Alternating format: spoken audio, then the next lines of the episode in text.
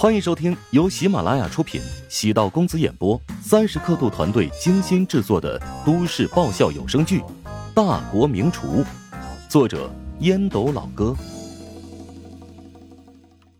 第九百七十八集。乔治这番爱国牌打得很是自然，引来直播间的水友各种支持。周冲暗叹了口气，心态有点崩。这群水友还真够双标的呀！平时我一旦说点维护国家形象的言论，都会被喷作虚伪。但师傅每次说类似的话，总能带来好几个火箭呢。下了高铁，两人打了一辆出租车，乔治还是习惯性的前往直大食堂。周冲虽然每个月收入不错，但他还是住在职大的男生宿舍。在乔治的影响下，他最大的变化就是低调合群了。乔治出现的瞬间，不少员工先是一愣，然后跟乔治热情的打招呼。乔治让周冲将燕京特产分发给大家，笑着说道：“这是周冲给大家买的。”周冲见乔治这么说，笑道：“师傅陪我一起选的。”返回办公室，乔治发现，尽管很长时间没有在这里，但办公室依然纤尘不染。片刻功夫。陈雪华敲门而入，脸上洋溢着笑容，仿佛许久不见、突然归来的亲人。陈姐，这段时间辛苦你了。不辛苦，琼琴这边已经稳定，即便出现一些小插曲啊，但问题不是特别大，处理起来没问题。陈姐，现在直大的资金情况怎么样？账户上啊有二十多万，我可以将明细拉出来给你看。陈雪华以为老板要查账，他不慌不忙，因为账目很清楚。乔治笑着说：“啊，不用，等下给我的银行卡上转二十万。”此刻乔治的心态很奇怪，明明是我自己的钱，为什么取点钱会泛起强烈的罪恶感呢？嗯，陈雪华也是微微一怔，因为在他的印象中。乔治好像从来没有从公司账户上拿过一分钱。行，我等一下就安排财务。外界都在传我是几十亿的富豪，其实我现在口袋里一分钱都没有。今天高铁的盒饭钱还是周冲垫付的。陈雪华从乔治的话语中听出了一丝沧桑，感触颇深的说道：“老板呐，你对自己太苛刻了。”不过，正是因为你是这样的性格，乔帮主从上到下才这么佩服你。勤俭节约是华夏传统美德。你太会安慰人了。在陈雪华的安排下，乔治的账户上很快多了二十万。乔治下班之后，前往超市给乔西、君城购买了礼物，还给陶如雪、柯青、乔元斌两个奶妈。甚至包括给严贝也选了相应的礼品。坐在车内，望着后面塞满的礼物，乔治心情舒畅不少。很多人都会觉得自己有点太傻，为什么对别人那么好，对自己却那么苛待？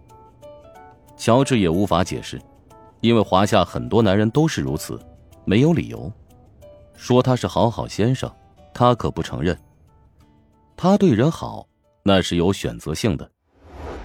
陶如雪已经成为节目组的核心主持人，因此工作也更加繁忙。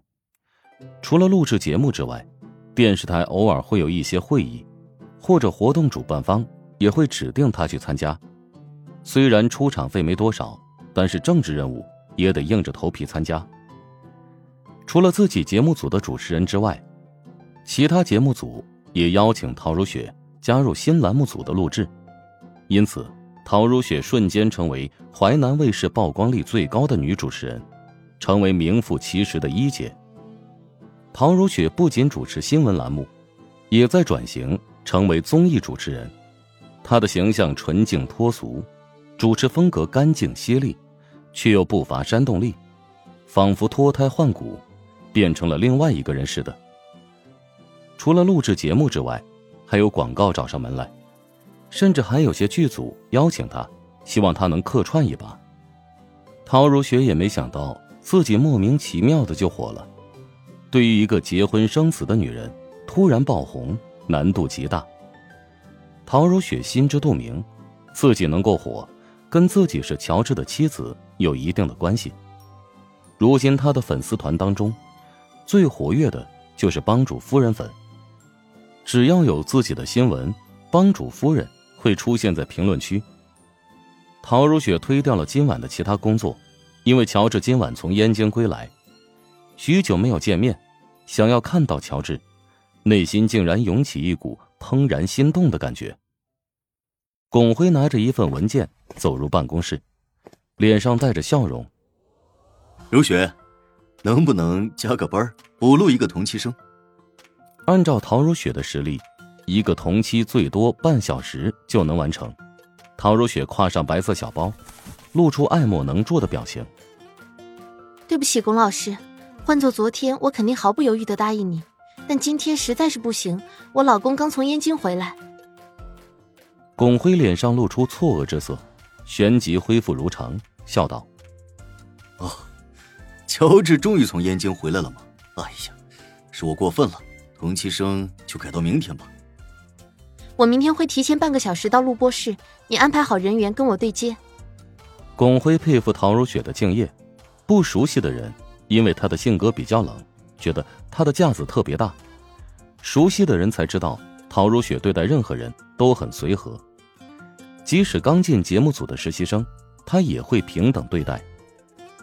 哎，对了，节目组准备给你安排一个助理。你是否要面试一下？不用，你定就好。不过我有一个要求，助理的工资要和节目组的平均工资齐平。行，我会跟人事说好。目送陶如雪离开办公室，巩辉轻轻的吐出了一口气，走到自助酒水吧台，准备倒一杯咖啡，正好见到李东月迎面而来。东月老师，要喝点什么？我帮你。李东月面色铁青，近期台里通报表扬巩辉节目组多次，他成了炙手可热的红人，所以，巩辉这番话更像是赤裸的挑衅。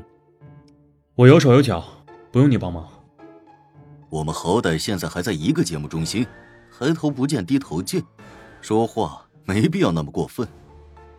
巩辉冷笑，故作大度。李东月泡了一杯绿茶，冷笑。哼，小人得志。巩辉冲着李东月的背影讥诮：“哼，当初你掏空我的团队时，有没有想过我有站起来的一天呢？”李东月气得发抖，强忍着冲动，朝自己的办公室走去。无论怎么说，我还是挺佩服你，你的眼光很不错。如雪绝对是国内最顶尖的女主持人。若不是你带她来淮南卫视，台里就少了一个人才。李东岳被戳中了心中的痛处，手里端着的茶杯摇晃不止，茶汤都溢了出来。李东岳之前最引以为傲的那些广告商，见巩辉的节目质量很好，都纷纷转头。李东岳如今能勉力维持，全靠着盘外招。见李东岳如丧考妣，巩辉心情舒畅。